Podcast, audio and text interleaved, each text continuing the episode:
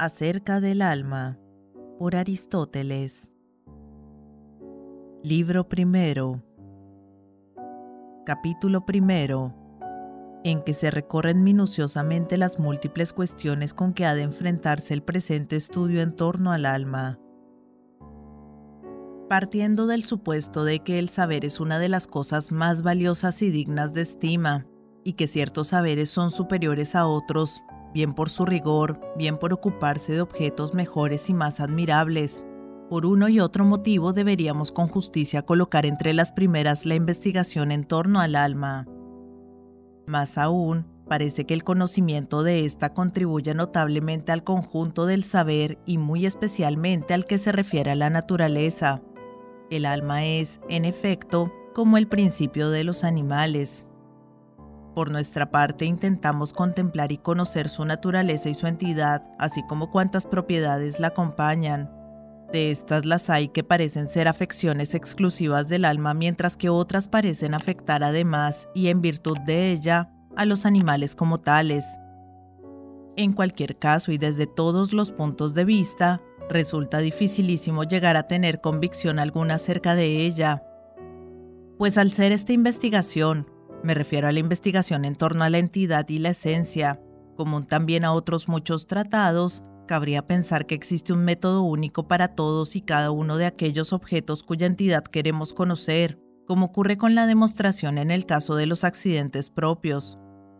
De manera que resultaría necesario investigar semejante método. Si, por el contrario, no existe un método único y común en torno a la esencia, entonces el empeño se hace más difícil todavía, puesto que será necesario determinar cuál es el modo de proceder adecuado para cada caso.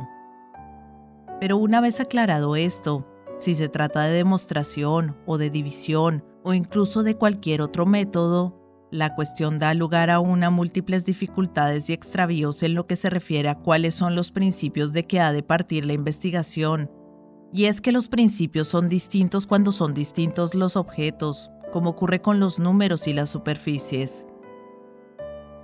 Resulta sin duda necesario establecer, en primer lugar, a qué género pertenece y qué es el alma.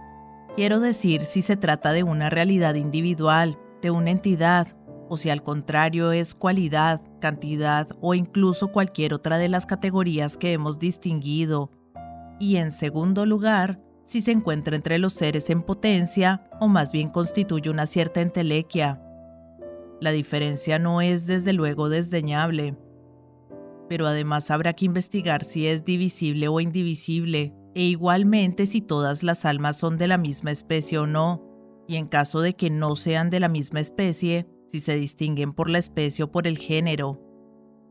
Ocurre en efecto que cuantos actualmente tratan e investigan acerca del alma parecen indagar exclusivamente acerca del alma humana. Ha de tenerse cuidado, pues no vaya a pasarse por alto la cuestión de si su definición es única como la del animal o si es distinta para cada tipo de alma, por ejemplo, del caballo, del perro, del hombre, del dios, en cuyo caso el animal universalmente considerado o no es nada o es algo posterior, e igualmente por lo que se refiere a cualquier otro atributo que pueda predicársele en común.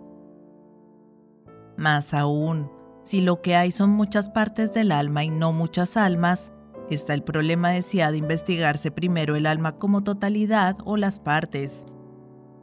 Por lo demás, es también difícil de precisar cuáles de estas partes son por naturaleza diversas entre sí y si procede a investigar primero las partes o bien sus actos, por ejemplo, el inteligir o bien el intelecto, el percibir sensitivamente o bien la facultad sensitiva, e igualmente en los demás casos. Pero si se concede prioridad a los actos, surgiría nuevamente la dificultad de si se han de estudiar sus objetos antes que ellos, por ejemplo, lo sensible antes que la facultad sensitiva y lo inteligible antes que el intelecto. Por otra parte, y según parece, no solo es útil conocer la esencia para comprender las causas de las propiedades que corresponden a las entidades. Por ejemplo, en matemáticas saber qué es la recta, la curva, la línea, la superficie, para comprender a cuántos rectos equivalen los ángulos de un triángulo, sino que también y a la inversa, las propiedades contribuyen en buena parte al conocimiento de la esencia, pues si somos capaces de dar razón acerca de las propiedades, ya acerca de todas, ya acerca de la mayoría, tal como aparecen, seremos capaces también en tal caso de pronunciarnos con notable exactitud acerca de la entidad. Y es que el principio de toda demostración es la esencia, y de ahí que a todas luces resulten vacías y dialécticas cuantas definiciones no llevan aparejado el conocimiento de las propiedades, o cuando menos la posibilidad de una conjetura adecuada acerca de las mismas.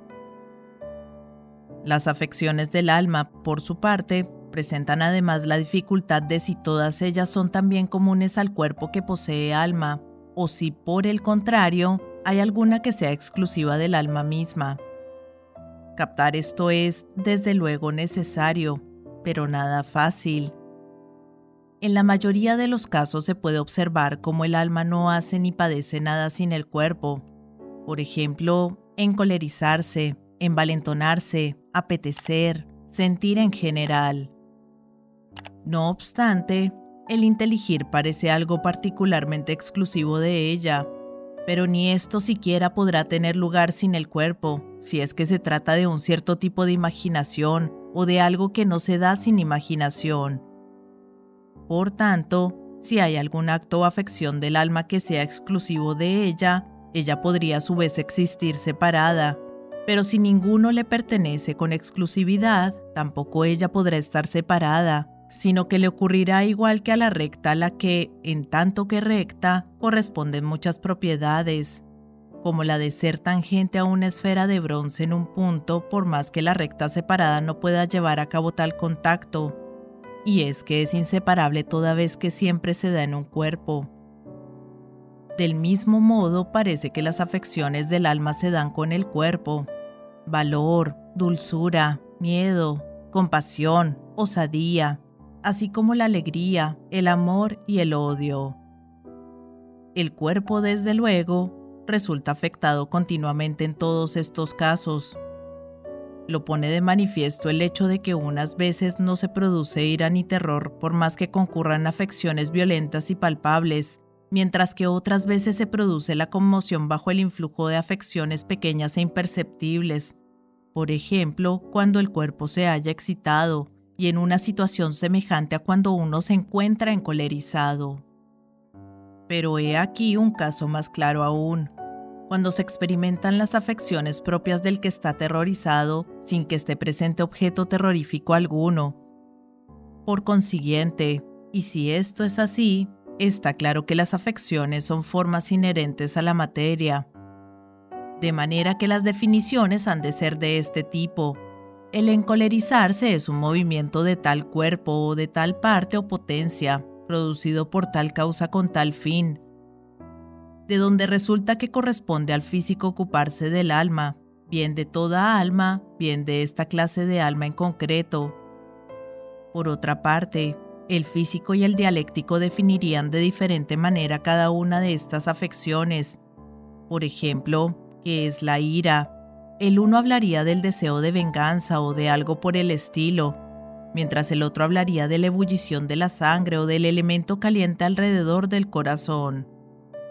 El uno daría cuenta de la materia, mientras el otro daría cuenta de la forma específica y de la definición, pues la definición es la forma específica de cada cosa, y su existencia implica que ha de darse necesariamente en tal tipo de materia, de esta manera, la definición de casa sería algo así como que es un refugio para impedir la destrucción producida por los vientos, los calores y las lluvias. El uno habla de piedras, ladrillos y maderas, mientras el otro habla de la forma específica que se da en estos en función de tales fines. ¿Cuál de ellos es entonces el físico? ¿El que habla acerca de la materia ignorando la definición o el que habla solamente de la definición? Más bien el que lo hace a partir de lo uno y lo otro. ¿Qué pasa pues con cada uno de aquellos? Que no hay nadie que se ocupe de las afecciones que son inseparables de la materia, abstrayéndolas de esta. es más bien el físico quien se ocupa de todas aquellas afecciones y acciones que corresponden a tal tipo de cuerpo y a tal tipo de materia. En cuanto a aquellas afecciones que no son consideradas tales, su conocimiento corresponde a otros. De algunas se ocupa el artesano según los casos, por ejemplo, el carpintero o el médico. De las afecciones inseparables se ocupa, a su vez, el matemático, si bien abstractamente y en cuanto que no son afecciones de tal tipo de cuerpo. El metafísico, en fin, se ocupa de las realidades que existen separadas en cuanto tales. Pero hemos de regresar al punto del cual ha arrancado este discurso.